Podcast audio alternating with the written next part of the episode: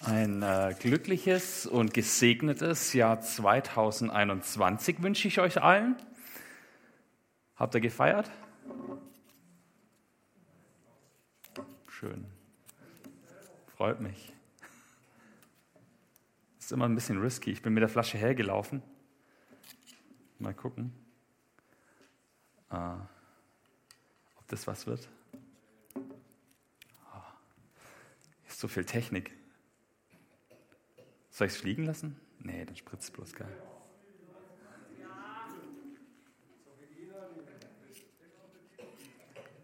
Ja, immer auf dem Beamer, gell? Oh. Und? Also ich hoffe, ihr habt gefeiert. da kommt er zurück. Prost. Ähm, hm. ich muss die Flasche umdrehen, sonst ist das Schleichwerbung oder so, glaube ich. 2021, ähm, ein Neuanfang, oder? 2020 endlich vorbei. Das werden viele Leute gedacht haben. Weiß nicht, äh, wer von euch. Das Feuerwerk war ja jetzt nicht so spektakulär, ungefähr so spektakulär wie jetzt die Flasche Sekt hier. Ähm, aber wir haben es trotzdem genossen. Also wir haben zum Fenster rausgeguckt, weiß nicht, vielleicht habt ihr schon geschlafen, vielleicht habt ihr mitgeguckt. Und wenn so ein äh, Jahr neu anfängt, der Klassiker ist ja, dass man sich Vorsätze macht, oder? Vorsätze fürs neue Jahr. Ja, und dieses Jahr ähm, ganz besonders. Ähm, dieses Jahr fängt nämlich ein neues Jahr an und ich hoffe, also ich bin ein optimistischer Mensch, ich hoffe, dass wir dieses Jahr Corona irgendwann in den Griff kriegen. Ähm, und dann stellen sich ja schon so Fragen, so, was will ich eigentlich für ein Leben führen? Also, weil ich habe es ja vor einer Woche oder so schon mal gesagt, da habe ich gesagt, na ja, also man kann ja jetzt so weitermachen wie immer ähm, und dann läuft es halt so weiter und nach Corona wird es wieder sein wie vor Corona oder wir überlegen uns, wie will ich leben? Was will ich tun? Für den einen oder anderen steht vielleicht eine berufliche Veränderung an. Ähm, für den einen oder anderen stellt sich die Frage nach den Finanzen. Ja, also vielleicht ist hier jemand, der sagt, ja, ich weiß gar nicht, wohin mit dem Geld. Ich war dieses Jahr nicht im Urlaub, ich war nicht Skifahren, ich habe nicht geböllert, ich habe keine Weihnachtsgeschenke verschenkt. Hurra, nächstes Jahr, da, da lasse ich es krachen. Ähm, vielleicht sind auch Leute da, die sagen, nee, ich habe Kurzarbeit gehabt, ich habe meinen Job verloren, ich weiß gar nicht, wie ich nächstes Jahr über die Runden kommen soll. Man reflektiert auch meistens am Anfang eines Jahres. Ähm, wie war das letzte Jahr? Was war gut? Was war schlecht? Äh, Gemeinde ist auch so ein Thema. Ähm, die Gemeinde, äh, da fragen wir uns natürlich auch, wie geht es weiter? Personell verändern sich Sachen. Der Dave ist gegangen, der hat heute seinen ersten Tag in einer anderen Gemeinde. Die Ellen ähm, ist äh, im Sommer wird sie gehen, wird sie wechseln. Äh, für die, die es noch nicht mitbekommen haben, es kommen zwei neue Leute. Vielleicht ist es auch für dich eine Frage, äh, was läuft gerade, was mache ich, äh, wo will ich mich einbringen? Wo will ich mitarbeiten? Wo will ich nicht mehr mitarbeiten? Vielleicht ist für dich das Thema dran Mitgliedschaft. Ja, Gemeinde nicht nur besuchen, nicht nur irgendwie dabei sein, sondern mitgestalten, mitentscheiden, könnte so ein Thema sein. Vielleicht sagst du, nee, Mitgliedschaft, so weit bin ich noch gar nicht. Ähm, mir geht es erstmal darum, äh, mir zu überlegen, ist das meine Gemeinde? Passe ich hier rein? Jetzt bin ich vielleicht eine Weile dabei. Ähm, ja, und auch für die Gemeinde natürlich. Wie geht es weiter nach Corona? Haben wir nach Corona immer noch die Masken an? Ich hoffe nicht. ähm, in der Bibel gibt es auch so eine Geschichte mit einem Neuanfang, Neuanfang mit Jesus. Ähm, und in dieser Geschichte taucht unser Vers auf. Jahreslosung 2021. Die Jahreslosung heißt, Lukas 6, Vers 36, werdet barmherzig, so wie euer Vater barmherzig ist. Also ist jetzt eine abgewandelte Übersetzung, ihr merkt es schon. Ich springe heute ein bisschen hin und her zwischen den Übersetzungen und ich versuche euch auf dem Laufenden zu halten. Das hier ist gute Nachricht. Ähm, in der Luther-Übersetzung heißt Seid barmherzig, so wie euer Vater barmherzig ist. Und ich weiß nicht, ähm, wenn ich so einzelne Bibelverse habe, ähm, dann frage ich mich schon manchmal, okay, was ist da los? Und in dem Fall habe ich überlegt, ja, okay, machst eine Predigt über Barmherzigkeit läuft ja ganz gut rein. Aber die Frage ist ja erstmal, was ist Barmherzigkeit überhaupt, oder? Was ist Barmherzigkeit? Und äh, wenn man was nicht genau weiß in so einem Bibelvers, dann ist es immer gut, Bibel rausholen, aufschlagen und mal den Kontext lesen. Was steht drumherum? Was steht davor? Was steht hinterher? Wo steht dieser Vers? Was will Jesus eigentlich damit sagen mit diesem Vers? Ähm, in was für einer Situation wird dieser Vers ausgesprochen? Das gibt es nur ganz, ganz selten, dass in, einer, in einem Bibelvers, dass der für sich steht. Also im Buch der Sprüche, da gibt es manchmal einzelne Verse, die sind dann selbsterklärend.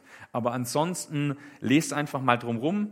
Ich lade ja immer mal wieder dazu ein, bringt eure Bibeln mit, äh, gerne auch auf dem Tablet oder Handy oder so. Ähm, und hier in diesem Fall schauen wir uns mal den Kontext an. Und ähm, der Kontext ist Kings, sage ich gerne. Äh, das ist einer meiner Lieblingssprüche gewesen, aber ich habe es schon lange nicht mehr gesagt. Und ähm, da können wir uns das komplette Kapitel 6 mal anschauen. Ähm, komplette, komplette Kapitel 6, aber ich lese nicht alles vor. Und da gilt wieder, lest euch selber mal durch, das ganze Kapitel. Ich greife ein paar Punkte raus, um euch zu skizzieren, was auf unseren Vers hinführt. Ähm, und zwar Lukas 6, Vers 9. Da streitet Jesus sich mit den Pharisäern, mit den Gesetzeslehrern um den Sabbat. Also die fetzen sich ein bisschen. Jesus ist mit seinen Jüngern unterwegs und die pflücken so ein paar Ähren ab und äh, reiben die in den Händen und essen dann die Körner, weil sie Hunger haben. Und die ähm, Gesetzeslehrer, die legen das halt ultra konservativ aus und sagen, naja, wenn die das pflücken, dann ist das Ernten und Ernten ist Arbeit und das darf man am Sabbat nicht. Ähm, und Jesus ähm, äh, nimmt dann ein anderes Beispiel, und zwar heilt er jemanden, und da steht dann, da sagte Jesus zu den Gesetzeslehrern und den Pharisäern, ich frage euch, was darf man nach dem Gesetz am Sabbat tun? Gutes oder Böses? Einen Menschen das Leben retten oder ihn umkommen lassen? Was ist der Sabbat? Was wird da gemacht? Und es geht einfach darum, der Sabbat ist für den Menschen da. Gott möchte den Menschen beschenken. Es geht nicht darum, jedes Gesetz einfach stur geradeaus einzuhalten, damit es eingehalten ist. Das habe ich auch schon öfter mal gesagt. Nicht jedes Gesetz kann jede Situation abdecken, sondern es geht darum zu schauen, wofür ist dieses Gesetz gemacht. Und das Gesetz ist immer für den Menschen gemacht, weil Gott bräuchte die Gesetze so nicht. Ähm, und es geht also für uns darum, Gutes zu tun. Wenn man es ganz platt formulieren will. Wir sollen Gutes tun, auch am Sabbat, überhaupt an jedem Tag. Wir sind dazu berufen, Gutes zu tun. Und ähm, das ist ganz interessant, diese Diskussion der Jünger äh, mit den Pharisäern, äh, die führt dazu, dass die Pharisäer und die Gesetzeslehrer sich überlegen, wie können wir Jesus loswerden. Die fangen da an, sich zu überlegen, was machen wir gegen Jesus. Und ähm, Jesus geht los und beruft zwölf Jünger. Zwölf äh, Freunde soll das sein ähm, oder so ähnlich. Also er sucht äh, sich seine Jünger raus aus dieser ganzen Jüngerschar. Als es Tag wurde, rief er seine Jünger, also seine Nachfolger zu sich und wählte aus ihnen zwölf aus, die er auch Apostel nannte. Die anderen waren immer noch da, aber zwölf besondere Jünger. Und die werden berufen, Apostel zu sein. Und das sind wir dann direkt drin in unserem Thema, Neustart. Berufung ist Neustart. Jesus beruft die Jünger, jetzt geht was Neues los. Und was macht man, wenn was Neues losgeht? Man sagt, was Sache ist, oder? Man sagt, was besonders wichtig ist. Wo marschieren wir hin? Wo geht's lang? Was machen wir eigentlich? Was will Jesus? Ähm, und ähm, deswegen ist es ganz interessant, dann mal zu gucken, was passiert jetzt, ähm, wie geht's weiter und was sagt Jesus da? Und das allererste, was Jesus sagt, ist, er blickt auf die ganze Schar seiner Nachfolger und er sagt, freut euch, ihr Armen, ihr werdet mit Gott leben in einer neuen Welt. Das sind die Seligpreisungen. Die sind bei Lukas, äh, im Lukas-Evangelium relativ zusammengefasst, ähm, auch nicht so vergeistlicht wie bei Matthäus. Und ähm, er sagt im Prinzip, ähm, freut euch. Punkt 1 meiner Regierungserklärung, ihr dürft euch freuen. Ihr dürft euch freuen. Ähm, ihr seid mit mir unterwegs ähm, und da dürft ihr eure Freude dran haben. Und er sagt nicht, es ist alles gut, also freut euch, sondern er sagt, ihr seid arm und ihr seid verfolgt und die Leute werden schlecht über euch reden und alles Mögliche, aber ihr könnt euch trotzdem freuen, weil ihr werdet dafür belohnt werden. Ihr seid mit mir unterwegs und das ist das Coolste, was ihr machen könnt. Freut euch erstmal. Punkt eins: freut euch. Und jetzt hoffe ich, dass ich wieder reinkomme in meine Übersicht. Ein neues Jahr, ein neues Ich. Ich probiere neue Dinge aus und zwar ähm, tatsächlich unsere Präsentation anders zu steuern. Ihr dürft euch freuen. Vielleicht können wir einfach mal. Ah, es läuft. Es lädt. Ihr dürft euch freuen. Ah ja, genau. Da ist jetzt was von den Notizen reingerutscht, aber das macht gar nichts. Ähm, die Seligpreisungen, wenn ihr arm seid, wenn ihr Hunger habt, wenn ihr gehasst werdet, wenn ihr ausgeschlossen werdet, wenn ihr verachtet werdet, wenn wegen euch Lästerei ist, dann dürft ihr euch freuen, weil ihr gehört zu Jesus. Und dann im Umkehrschluss eben die Weherufe, die lasse ich hier jetzt einfach mal aus, weil sie nicht direkt was mit unserem Text zu tun haben. Und dann kommt ein zweiter Teil, und den habe ich genannt. Punkt zwei, darf es denn ein bisschen mehr sein? Kennt ihr das, wenn ihr beim Metzger seid und die Metzgerin fragt oder die Wurstverkäuferin fragt, und darf es mal ein bisschen mehr sein? Ja, kennt ihr? Und dann kommt noch eine Wurst oben drauf. Ähm, und Jesus äh, sagt, okay, das reicht nicht, ähm, sondern ihr sollt mehr sein. Ihr sollt nicht einfach nur gute Menschen sein und euch freuen und alles tralala, alles schön, sondern ähm, ihr seid Kinder Gottes. Und das beschreibt einen Zustand, der ganz besonders ist. Jesus selber wird der Sohn Gottes genannt und er sagt, ihr seid Kinder Gottes. Und das beschreibt keine, kein Verwandtschaftsverhältnis oder sowas, das ist äh, oft missverstanden worden, äh, oder kein Adoptionsverhältnis, sondern sondern es beschreibt eine größtmögliche Nähe. Das ist ein Bild für eine ganz, ganz große Nähe. Niemand ist einander so nahe wie ein Vater seinem Kind oder eine Mutter ihrem Kind. Ja? Eltern-Kind-Beziehung, eine der engsten Beziehungen, die wir überhaupt kennen. Und deswegen sind wir Kinder Gottes und das drückt sich in einer besonderen Form aus, nämlich, dass wir unsere Feinde lieben, dass wir diejenigen segnen, die uns Böses wollen, dass wir die andere Wange hinhalten, dass wir den zweiten Mantel geben, dass wir unsere Feinde lieben, dass wir Menschen Gutes tun und etwas, äh, Jesus äh, beschreibt es mit dem Bild, etwas ausleihen, ohne zu wissen, dass wir was zurückbekommen. Er sagt, das ist easy, ähm, jemandem Geld zu leihen, wenn du weißt, okay, der zahlt es zurück. Und hier geht es um ein Investment, das ich nicht mehr zurückbekomme. Das sind die Kinder Gottes. Darf es ein bisschen mehr sein? Ich äh, lese euch einfach mal einen kurzen Teil vor. Nein, eure Feinde sollt ihr lieben. Tut Gutes und Leid, ohne etwas zurückzuerwarten. Dann bekommt ihr reichen Lohn. Ihr werdet zu Kindern des Höchsten, denn auch er ist gut zu den undankbaren und schlechten Menschen. Also das ist so die Hinführung auf unseren Vers, weil hier kommt er nämlich schon. Werdet barmherzig, so wie euer Vater barmherzig ist.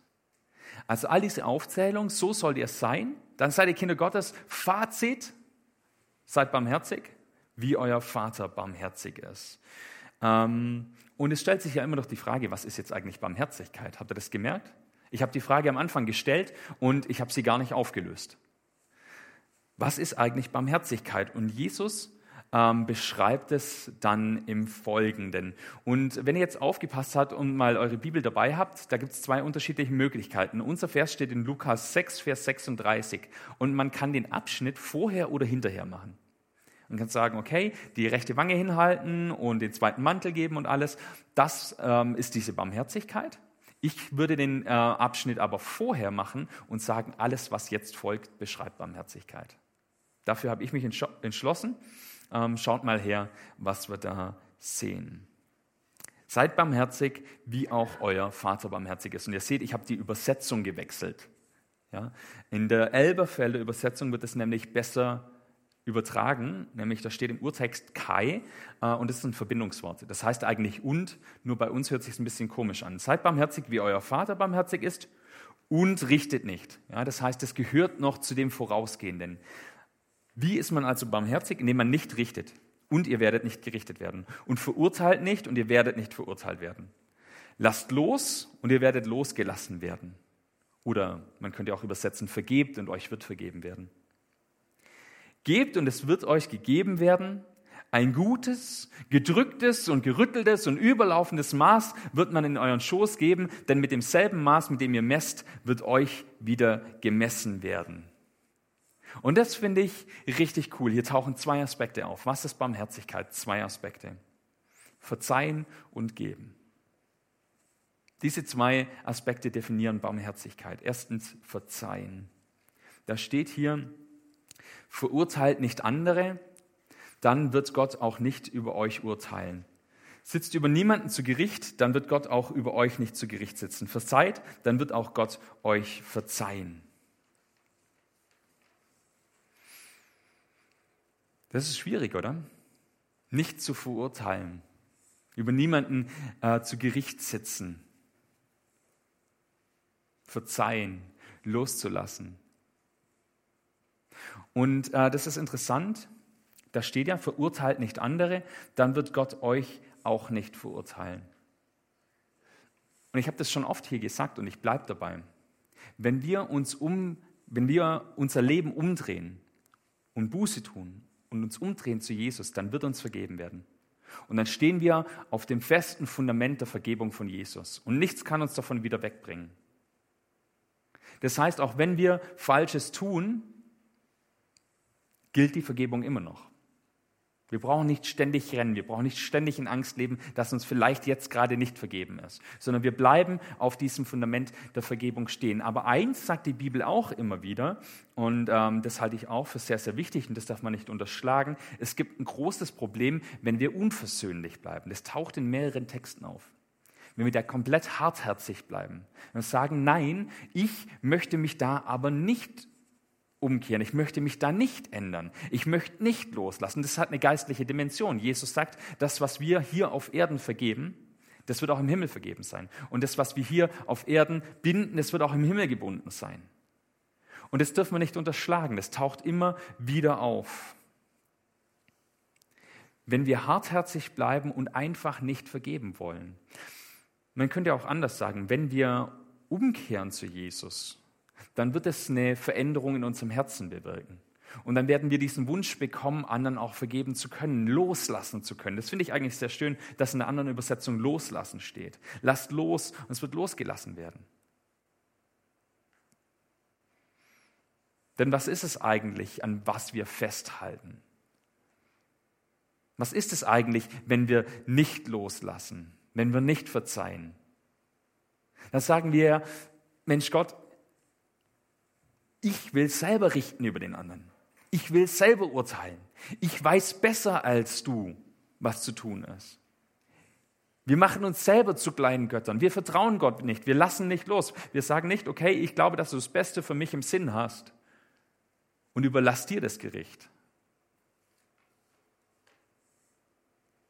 Sondern wir halten daran fest. Und wenn wir daran festhalten, dann werden wir dadurch bitter. Das beeinflusst uns negativ und nicht den anderen. Gott möchte uns geben im Überfluss. Er will das Gute für uns. Er will uns verzeihen. Er will, dass wir nicht verurteilt sind, dass wir äh, in der Freiheit leben, in der Offenherzigkeit, in der Großherzigkeit. Und das ist was Wunderbares. Und das kommt im zweiten Teil noch besser zum Ausdruck. Teil zwei geben. Verzeihen und geben. Gebt und es wird euch gegeben werden. Ein gutes, gedrücktes und gerütteltes und überlaufendes Maß wird man in euren Schoß geben, denn mit demselben Maß, mit dem ihr messt, wird euch wieder gemessen werden. Gebt einfach frei heraus, investiert, wenn man so will, in Leute, die auch nicht zurückzahlen können. Das ist der aktivere Part. Ich finde, der erste Teil von diesen vier Punkten, das war so ein bisschen so ein passiver Part. Ja, vergebt, dann wird euch vergeben werden. Das ist schon, natürlich muss man dafür was tun, ja, nicht zu Gericht sitzen, aber es ist eine passivere Handlung. Und hier wird es plötzlich aktiv. Verzeiht, gebt. Es lohnt sich. Und wir bekommen auch zurück. Und das zeigt, und das bezieht sich aus meiner Sicht auf diese ganzen vier Punkte. Wenn wir das tun, bekommen wir das im Übermaß zurück. Und zwar in einem Übermaß. Und hier steigert sich Jesus geradezu rein. Wenn wir geben, dann ist das nicht nur was, äh, da kriegt man auch irgendwie ein bisschen noch was zurück oder so, oder das ist ja einfach schön und da fühlen wir uns wohl oder sonst irgend sowas. Nein, Gott wird uns das zurückgeben und zwar sehr gut, ja, ein gutes Maß. Das ist was Schönes, was wir zurückbekommen. Und es ist ein gedrücktes Maß. Kennt ihr das, wenn, so ein, ähm, wenn, ihr, wenn ihr Eis kauft im, im, in der Waffel? Und dann der Eismann drückt noch so das Eis so ein bisschen unten rein, dass noch eine dritte Kugel drauf passt. Ja, es ist so ein reingedrücktes, noch überlaufendes Maß. Es ist gerüttelt. Kennt ihr das, wenn ihr Nudeln einfüllt und dann passt nicht mehr, passt nicht die ganze Packung ins Glas und dann schüttelt man es ein bisschen und dann rutscht es so zusammen und dann kann man die restlichen Nudeln noch rein und dann läuft es auch noch über. Es ist mehr, als wir uns vorstellen können. Jesus steigert sich hier geradezu rein, was Gott uns alles Gutes geben möchte. Und deshalb können wir gerne geben, können wir uns gerne investieren, können wir gerne auch loslassen, weil es tut uns, es führt nur zum Besten für uns. Die Frage ist vielleicht auch manchmal, Mensch, wie machen wir das denn? Was wollen wir denn da geben? Was geben wir denn Gott? Was geben wir unserem Nächsten? Und manchmal habe ich schon den Eindruck, so wenn es um Gemeinde geht, ähm, dass was halt, ja, dass es schon so passt, dass wir sagen, ja, okay, wird schon. Dass ich irgendwann sage mit der Predigt, ja, jetzt passt sie auch. Dass es so ein Mittelmaß ist, dass wir uns manchmal von so einem Alltag einholen lassen, dass wir nicht darauf achten, wem wir das da eigentlich geben, nämlich nicht dem anderen oder uns selber, sondern Gott. Und dann ist die Frage, ist das gut, ist es ästhetisch, ist es haltbar, ist es fantastisch? Für wen will ich denn geben? Und keine Angst. Gott möchte uns überreich zurückbeschenken. Manche Leute sagen, Gott lässt sich nichts schenken. Den Ausspruch, den empfinde ich immer negativ. Aber ich weiß auch, was damit gemeint ist. Was könnten wir denn Tolles tun? Was könnten wir denn Tolles machen, dass Gott sagt, oh ja, super, da habe ich noch gar nicht dran gedacht. Das hätte ich selber nicht besser können. Gar nichts. Gott könnte alles besser als wir. Das ist wie Gekrakel von einem Kind, ähm, das, das, das den Großeltern so ein gekrakeltes Bild schenkt. Und natürlich freuen sich die Großeltern trotzdem wie Bolle und sagen, boah, ist das toll und das hängt man in den Kühlschrank und da kriegst du Schokolade dafür. Wisst ihr, wie ich meine? Das kann sich das Kind gar nicht vorstellen, was es da alles dafür kriegt.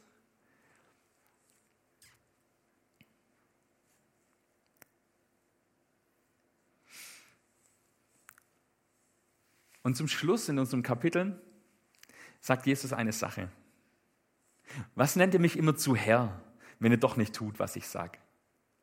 Und es bezieht er genau auf diese Punkte. Klar, wir sollen gute Menschen sein. Aber wir dürfen uns auch freuen. Auch wenn unser Leben nicht perfekt läuft, dürfen wir uns trotzdem freuen. Punkt zwei, den habe ich vorher gesagt. Punkt drei, es darf auch ein bisschen mehr sein. Wir sollen nicht nur der Durchschnitt sein. Der Durchschnitt soll uns nicht genügen. Es darf echt auch ein bisschen mehr sein. Punkt vier, nee, Punkt 3 war die andere Wange hinhalten, es darf auch ein bisschen mehr sein. Punkt 4, barmherzig sein. Und Barmherzigkeit besteht aus Vergeben, Loslassen, freiherzig, großherzig sein dem anderen gegenüber. Nicht zu Gericht sitzen, nicht runtergucken, nicht den anderen fertig machen, nicht mehr eine Meinung bilden über ihn und alles besser wissen als Gott, sondern das loszulassen und Gott anzuvertrauen. Und das andere ist geben, sich investieren, einsetzen, weitergeben von dem, was ich bekommen habe. Aber wenn wir das nicht tun, warum nennen wir Gott dann unseren Herrn, wenn wir uns mit dem Mittelmaß zufrieden geben, wenn einfach alles immer nur so läuft? Jesus sagt, wer zu mir kommt und meine Worte hört und sich nach ihnen richtet, ich werde euch zeigen, wem er gleicht. Er gleicht einem Menschen, der ein Haus baute und dabei tief grub und die Fundamente auf Felsgrund legte. Und als das Hochwasser kam, prallten die Fluten gegen das Haus, aber es blieb stehen, weil es so fest gebaut war. Wer dagegen meine Worte hört und sich nicht nach ihnen richtet, ist wie ein Mensch, der sein Haus einfach auf das Erdreich stellte, ohne ein Fundament. Als die Fluten dagegen prallten, fiel es sofort an sich zusammen und lag in Trümmern. Es lohnt sich, diese Worte zu hören, darüber nachzudenken und sich dann gute Vorsätze zu setzen für dieses Jahr und sich zu überlegen, wie kann ich das umsetzen? Wie kann ich das in meinem Leben tatsächlich umsetzen? Wie kann ich Barmherzigkeit üben? Was ist Barmherzigkeit in meinem Leben? Wie sieht es aus? Wo muss ich loslassen? Die Frage ist also, was ist dein guter Vorsatz für das Jahr 2021? Und ich habe euch ausgeteilt ähm, so ein Handout. Das könnt ihr jetzt mal in die Hand nehmen. Und für alle, die im Livestream zuschauen oder sich die Aufzeichnung anschauen, ähm, ich werde heute Abend oder morgen dieses Ding äh, hochladen, dieses Handout. Und ihr werdet es finden, wenn ihr auf unsere Website geht, da gibt es ähm, diese Spalte ähm, Predigtreihen und in der Predigtreihe klickt ihr einfach auf Predigtreihe Barmherzigkeit und da habt ihr dann einen Button zum Download. Da könnt ihr es euch dann runterladen, aber ihr seht es auch jetzt als Folien, dann könnt ihr einfach mitschreiben oder auf Pause drücken. Der erste Punkt, schaut mal zurück. Ich finde, zu, äh, zu jedem Voranschreiten gehört erstmal ein Rückblick, zu schauen, okay, was war denn dieses Jahr 2020 oder letztes Jahr 2020? Was war gut in dem Jahr? Und ich habe da hauptsächlich jetzt positive Fragen formuliert. Was war gut? Wo hast du ein gutes, ähm, gutes Jahr erlebt? Wo hast du ein gutes, gedrücktes und gerütteltes und überlaufendes Maß von Gott bekommen? Wo bist du gewachsen? Wo bist du im Glauben gewachsen? Wenn du jetzt zurückschaust und sagst, okay, Jahreswechsel 2019 auf 2020 und jetzt. Bin ich da gewachsen im Glauben? Ist da was vorangegangen? Und das Dritte, wo konntest du auch anderen helfen, voranzukommen in ihrer Beziehung mit Jesus? Wo hast du dich eingesetzt für andere? Wo war dein Platz? Nehmt ähm, eure Zettel mit nach Hause. Ihr könnt es auch zu Hause ausfüllen. Ihr könnt es auch hier aufschreiben, wie ihr wollt. Aber macht euch da mal Gedanken drüber. Schaut mal zurück aufs vergangene Jahr. Und dann die Frage 2021. Neustart? Was nimmst du dir vor fürs kommende Jahr, das vor dir liegt? Was sind deine Vorsätze? Hast du Vorsätze gemacht dieses Jahr? Weiß ich nicht. Was sind es für Vorsätze? Betreffen die auch dein Glaubensleben? Oder nur, dass du noch fünf Kilo abnehmen willst oder zunehmen? Keine Ahnung. Wo ist es dran, ja, Barmherzigkeit, Verzeihen? Wo ist es für dich dran, einen Weg der Versöhnung einzuschlagen? Vielleicht ist es dieses Jahr an der Zeit. Vielleicht trägst du schon lange Sachen mit dir rum. Und du sagst, das möchte ich jetzt endlich mal angehen. Ich möchte bereit sein, ich möchte offen sein, zu vergeben. Was sind das für Punkte? Kann sein, dass es Zeit kostet. Kann sein, dass es Kraft und Energie kostet, loszulassen. Kann sein, dass es auch gar nicht dieses Jahr machbar ist. Aber überleg dir mal, wo diese Punkte sein könnten. Und nochmal zum Verzeihen und auch Urteilen über andere. Wo hast du in der Vergangenheit geringschätzig über Personen gedacht oder geredet oder sie so behandelt? Und wo möchtest du diese Einstellung ändern? Ich finde es wirklich krass und ich finde es wirklich bedrückend in den letzten Jahren, wie sich unsere Diskussions- und Gesprächskultur vor allem im Internet gewandelt hat was Leute einfach äußern in der Anonymität des Internets, wie sie umgehen mit Leuten, wie sie irgendwo zwischen den Zeilen reden oder auch sehr offen und frontal reden, was man manchmal irgendwo fallen lässt beim Einkaufen oder am Stammtisch. Mal zu überlegen, wie bin ich da als Christ? Passt es zu meinem Lebensstil? Und dann auch die Frage geben. Barmherzigkeit besteht aus diesen zwei Aspekten kannst du anderen Gutes tun. Vor allem auch dann, wenn sie es niemals zurückzahlen können. Und wo könnte das sein? Und ich beziehe jetzt meine folgenden Fragen auf Gemeinde. Ja, weil ich hier in der Gemeinde rede. Du kannst es aber auch auf jeden anderen Aspekt deines Lebens anwenden. Ja, auf die Familie, auf Arbeitsplatz, auf was auch immer. Wo kannst du Gutes tun Leuten, die das nicht mal merken oder das nie zurückzahlen können oder werden oder wollen? Und in der Gemeinde könnten dann Folgefragen sein, welche Aufgaben kannst du übernehmen? Und dann frag dich auch mal, welche Aufgabe würde dir wirklich Freude machen? Was würde wirklich Spaß machen? Wo sagst du, ja, das mache ich wirklich gern, da komme ich dann einfach gerne in den Gottesdienst oder da komme ich gerne in die Gemeinde und, und führe das durch, das macht mir richtig Spaß. Da kann ich mich dafür begeistern. Nicht mehr im Mittelmaß zu versumpfen. Ich habe es vorher gesagt, oft habe ich den Eindruck, dass wir es halt machen, weil es kein anderer macht oder sonst irgendwie. Was sind die Sachen, wo du sagst, nee, das kann nur ich? Wo kannst gerade du dafür sorgen, dass Dinge besonders gut gemacht werden? Und dann gehört natürlich immer dazu, weil wir können nicht immer nur mehr und mehr und mehr machen, was willst du sein lassen? Was willst du hinter dir lassen, weil es wie eine Last ist? Vielleicht sagst du, oh, Begrüßungsdienst, das ist gar nicht meins. Dann muss ich da kommen und dann nett zu Leuten sein. Ihr wisst schon, was ich meine. Ja. Vielleicht sagt jemand, ah, Jungschad, nee, das ist jetzt einfach vorbei. Ich weiß es nicht. Was ist eine Last für dich geworden? Dann lass es sein. Dann rede mit Gott darüber. Bitte ihn auch Nachfolger zu finden für Sachen. Mach dich auch selber auf die Suche. Du musst ja nicht gehen und im Nirvana verschwinden. Aber was sind die Sachen, die dir einfach mehr eine Last sind als eine Freude? Und was trübt auch deine Freude an Gemeinde und an Jesus? Jesus lädt uns ein, Kinder Gottes zu werden. Ihr werdet Kinder Gottes sein. Was willst du dieses Jahr tun, um deine Beziehung zu ihm zu stärken? Das finde ich eigentlich fast die wichtigste Frage. Wo gehst du den Weg im Glauben? Ich lese unseren Text nochmal vor. Seid barmherzig, wie auch euer Vater barmherzig ist. Und richtet nicht, und ihr werdet nicht gerichtet werden. Und verurteilt nicht, und ihr werdet nicht verurteilt werden. Lasst los und ihr werdet losgelassen werden.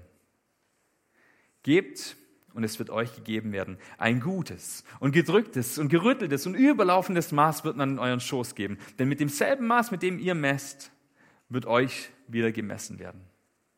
Amen. Ich möchte noch ein Gebet sprechen. Herr Jesus, vielen Dank, dass wir deine Kinder sein dürfen.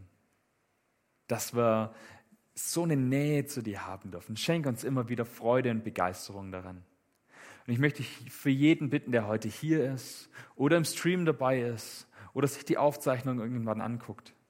Herr Jesus, schenk du deinen Segen und schenk wieder neue Begeisterung, wieder neu entflammtes Herz, dass wir Dinge auch gern machen, dass es uns Freude macht, dir zu dienen. Mach, dass wir barmherzig sein können unseren Mitmenschen gegenüber, dass wir verzeihen und loslassen können, dass wir nicht alte Lasten mit uns rumschleppen sondern dass wir neue aufbrechen können und dann geben können und so viel zurückerhalten können. Danke, dass du ein großartiger und gnädiger Gott bist. Amen.